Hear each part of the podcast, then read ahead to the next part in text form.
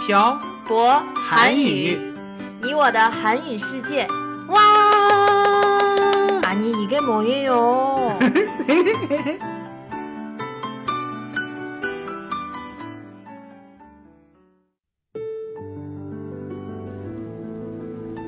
跟朴博学韩语，请在淘宝搜索店铺“朴博韩语”查看课程详情。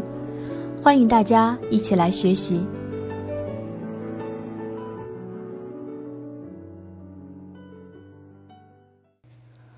这里是朴博韩语，你我的韩语世界第六十九期电台。文字版可以在公众号“朴博韩语”上回复本期标题“春节”获取。안녕하세요여러분새해복많이받으십시오빡빡한국어의저보쌤이에요 안녕하세요 여러분 새해 복 많이 받으세요 빡빡 한국어의 연동쌤입니다 연돈쌤, 네 저희 이번에 저희 집에 가서 춘절을 지냈어요. 맞아요 그래서 지난주에 대화를 못 올렸네요 아마 청취자 여러분들께서도 춘절을 쇠러 가셨을 거예요. 음 그랬겠네요 원래 올해는 저희 집에 가서 설날을 쇠야 되는데 음 그죠 그런데 왜 저희 집에 갔어요? 그게 부모님이 오지 말라고 하셔서 안 갔죠 부모님이 왜 오지 말라고 하셨어요? 부모님이 놀러 가신다고 해서 안 갔죠 어디에 놀러 가셨어요? 어 2월 2일이 부모님 결혼 기념일이거든요 그래서 목포로 놀러 가셨어요 그렇구나. 음. 부모님이 일부러 연돈쌤 저희 집에 가라고 여행 가신 거 아닐까요? 왜 그렇게 생각해요? 이번 춘완에서 음. 봤던 거 기억나요? 아, 그 통다웨이하고 양즈하고 연기했던 거요? 네. 음. 작년에도 와이프 집에 가서 춘절을 보내는데 올해도 와이프 집에 간다고 뭐라고 했잖아요. 음. 맞아요. 사실 보면서 좀 웃기긴 했어요. 작년에도 저희 집에 갔고 올해도 저희 집에 가서 저도 연돈쌤한테 미안했어요. 아이, 미안할 게 뭐가 있어요. 그래도 조금 미안하죠. 에휴, 어차피 저희 집에 가도 아무도 없어요. 음, 그런데 진짜 저런 것 때문에 부부끼리 싸워요? 어떤 것 때문에요? 춘절에 상대방 집에 가기 싫어하는 것 때문에? 그런 것 같아요. 에휴, 춘절은 쉬는 날도 긴데 둘 다 가면 안 돼요? 둘의 집이 저희처럼 멀 수도 있잖아요. 음, 그걸 생각 못 했네요. 전 아무렇지 않으니 너무 걱정하지 마세요. 그러면 다행이고요. 그런데 한국에도 춘완이 있어요? 당연히 없죠. 춘완은 중국에만 있는 프로그램이에요.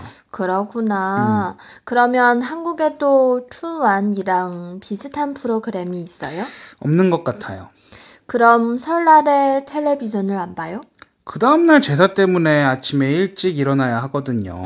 그래서 늦게까지 TV를 안 봐요? 네.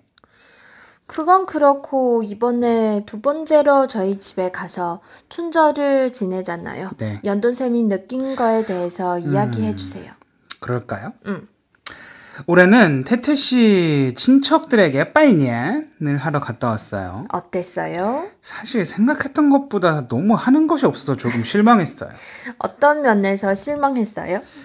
아, 한국에선 보통 새해 인사를 가면 절을 하는데 음. 태태 씨 친척들은 절 같은 건 안 하더라고요. 맞아요.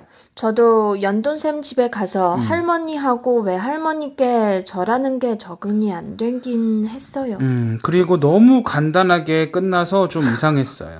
그랬구나. 음. 작년에는 새해 인사를 왜 안 했어요? 작년에는 결혼한 첫 해라서 태태 씨 부모님이 못 가게 했죠. 아, 맞다. 음, 친척들이 연돈쌤에게 돈을 줘야 하니까 음. 안 간 거였죠. 네. 그리고 새해 인사를 하러 갔는데 담배를 권하는 것도 조금 적응이 안 됐어요. 그건 저희 동네의 풍습이에요. 음. 다른 지방은 어떻게 하는지 모르겠네요. 어, 나머지는 작년하고 같았던 것 같아요. 뭐 음력 1월 1일 자정이 되면 같이 밥을 먹고 그러는 건 똑같았어요. 그럼 한국은 어떻게 설날을 보내요? 가정마다 다르지만 제사 준비를 하죠. 음. 제사 준비하는 거 엄청 힘들어요. 네. 저도 들은 적이 있어요. 음. 여자들이 제사 음식 준비를 엄청 많이 해야 한다고 들었어요. 음, 요즘은 남자들도 많이 한다고 하더라고요. 음, 아까 연돈쌤이 얘기한 것 중에 음. 한 해는 남자의 집에 갔고 한 해는 여자의 집에 가는 게 이해가 안 된다고 했잖아요.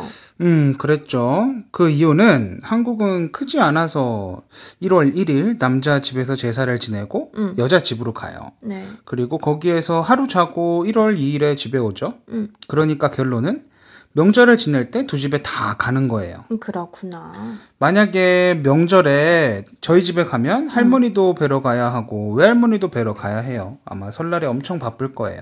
그럴 것 같아요. 3일 동안 음. 두 집에 다 가야 하니까요. 설날에 태태 집에 태태 씨 집에 가면 푹 쉴 수 있어서 너무 좋아요. 한국에 가면 여기저기 가야 해서 엄청 바빠요, 진짜.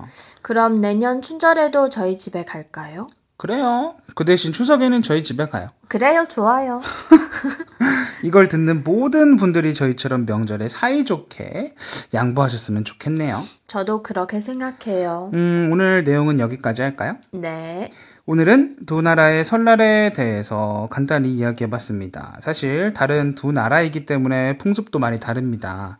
한국은 설날에 폭죽을 터트리지 않는 걸 보면 두 나라의 차이가 엄청나다는 것을 알 수 있죠. 음.